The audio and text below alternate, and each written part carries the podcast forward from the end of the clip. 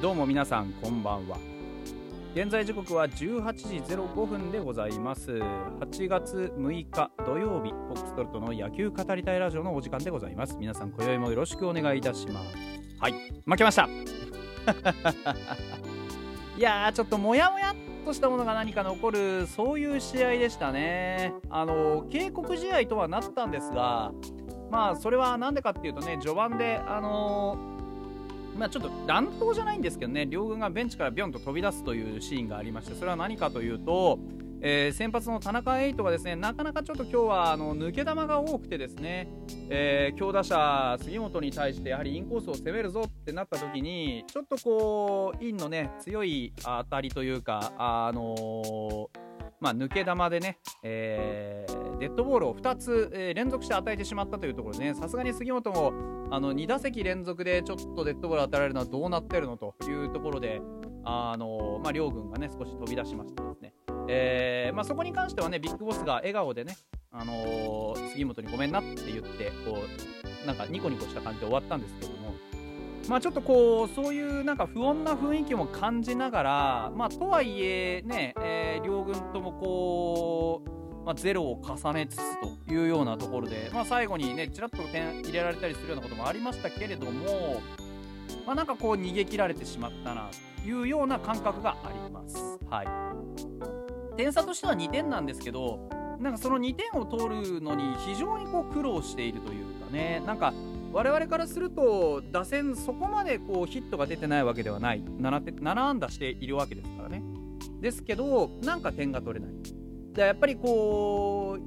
うね得点効率というところを少し考えたいなというそういう試合でございました、はい。えー、結果1対3というところでねあのー まあ、やっぱり、うんね、負けは田中エイトで3敗目なんです田中イトのこう投球の特徴的なところっていうのは何ですかっていうとね、えー、やっぱり的が絞れないところだと思うんですよ。ストレート148とかね150近いスピード出るんですがそこまでめちゃくちゃこう詰まらされるような球質ではない。で変化球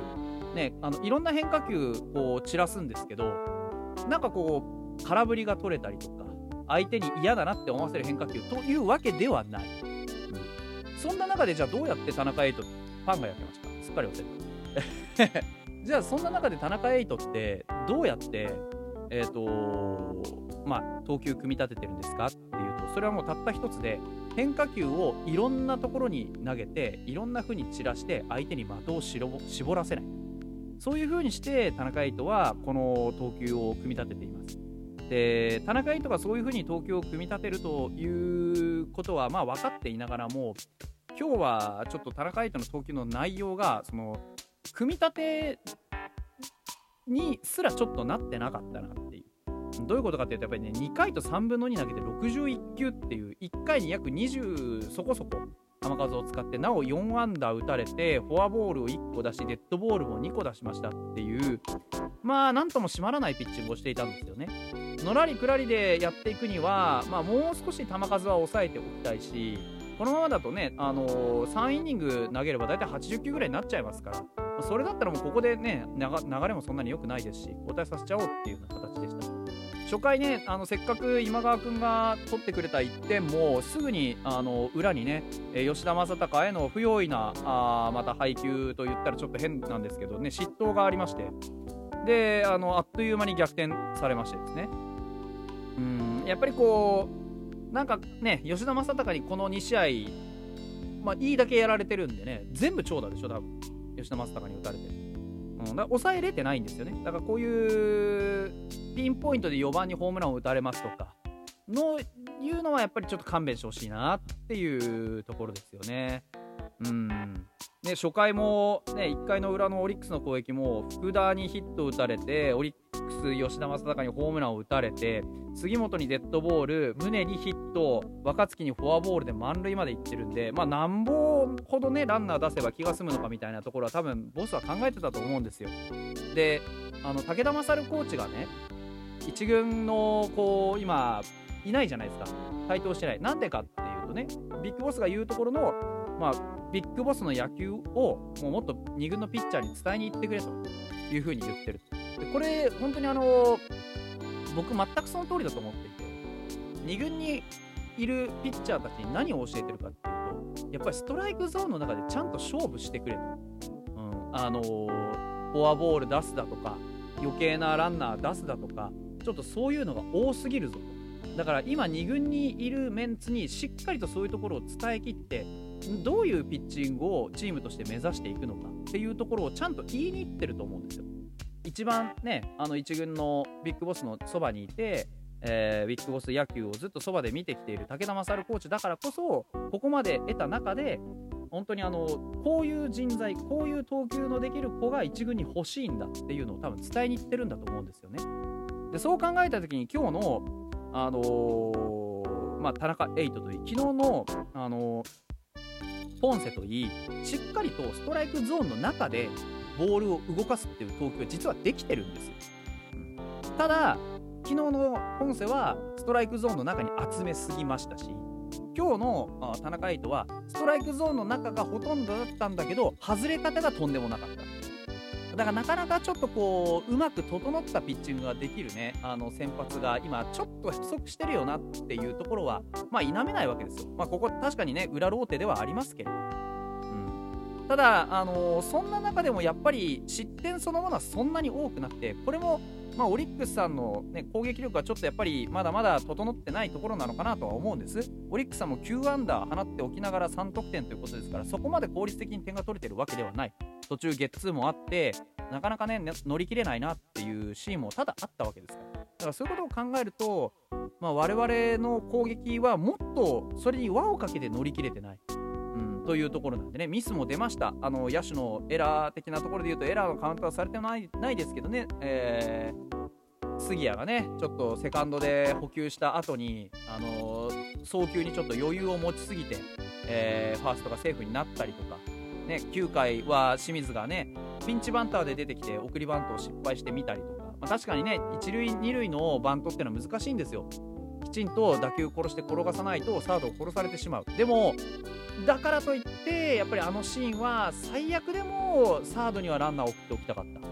うん。だからそういうところをねこう詰めきれないのであればもう少しバッターは長打を打っていかないといけないし今日結局出た長打っていうのはね郡君の1本とえー、今川君の1本確かに長打は出たんですけど他はみんな単打でフォアボールとかもねちょくちょくもらってるのになかなかこう得点につながらなかったっていうのは次の塁をどうやってダッシュするか、ね、今言った送りバントですとかあとは走塁ですとか盗塁ですとか、ね、1回ちょっとアルカンタラのね惜しい走塁もありましたけどああいうのもアルカンタラがもう最初から最後まで全力で走ってたらもしかしたらワンチャン間に合ったかもしれないっていうところがあるわけじゃないですか。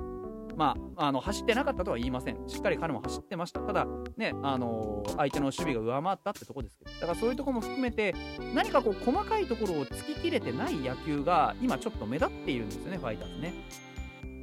昨日だって決して少なくないヒットを打っていましたよ。ね、5対2で、えー、7安打打ってるわけですから。じゃあ7安打で2得点の原因は何なのっていうのは、チャンスに打てないとかそういうことではなくて、あのチャンスと目される得点圏でのランナーの置き方なんですよね。やっぱり得点圏でじゃあどういうランナーを置くんですかってなると2アウトのランナーなのが非常に多いんですよ。で2アウトの別に得点圏のランナーってどこでもアウト取ればいいんだからそんな怖くないんです。特にランナーがたまると別にどの塁に送ったってアウトにできるから。だったらやっぱりそういうね得点圏のランナーは得点の匂いのするアウトカウントで置きたいですよね。いわゆるワンアウトもしくはノーアウトで1塁2塁とか2塁3塁とか1塁3塁とかそういう風にしたい。でそれができないんだったらやっぱり先頭バッターのツーベースとかそういうちょっと景気のいい話が出てこないとなかなかこううちが点取る流れにできないですよね、うん、はっきり言って。これで多分今日の試合でおそらくですけど、えー、平均得点、えーと、京セラドームの平均得点が今年だけで今年だけですよ。今年だけの平均得点おそらく1点前後になります、うん、半分ぐらい完封試合なんでで取れても1点か2点。複数得点を取ったイニングっていうのは本当に少ないはず。一回ちょっと野手陣あのー、相手のリードもうまい。若月のリードも非常に上手なんでうまく手玉に取られてはいるんでちょっとここのところのこうねあの打線のこう動かし方だけじゃあまりこう改善できないのかなっていう気はします。今日4番古川君だったんでね、あの期待して見てたんですけどいい打球はすごく飛んでました、ね、セカンドゴロも、ね、センターに抜けそうな当たりでしたし最後のライナーもすごくいい当たりしていた。あただやっぱり相手の正面をついてしまうっていう不運がかなり重なった。うん、というところも挙げられます。だからそういう不運を吹っ飛ばすためにはもうまずどでかいのをねフェンスに当ててやるぜぐらいの気分で振っていってほしい。もっと力強いねスイングで初球から積極的に手を出していくというプレッシャーのかけ方をみんなで徹底してもいいのかなというふうに思います。でランナー出てからは繊細にやっていくと、ね、ちょっとメリハリをつけたいですよね。今日はピッチャー陣は、まあ、今日もですねピッチャー陣は頑張りました。あ吉田君がねちょっとピンチを作ってしまったのも残念でしたがあれもね当たりはそんなに良くなかった。で、ね、ただその後のね宮西のところでやっぱり早い、ね、カウントで、えー、今日のね3打点目をこう吉田正尚に献上してしまったのは本当に残念だというところでしたね。うん。ただピッチャーは今日は攻めれないよな。頑張ったと思いますわ。うん。あれだけヒットを浴びながらね、えー、3点で抑えられたっていうのもまた事実なので。やっぱり点を取らなきゃ勝てないこれがね、あのー、ずっと我々にとっては課題として尾を引いてくるのかなというふうにも思います。はい、そんなわけで本日の試合ちょっと振り返ってみました。また明日はね、えー、いい試合見れるといいなというふうに思っております。頑張ってほしいですね。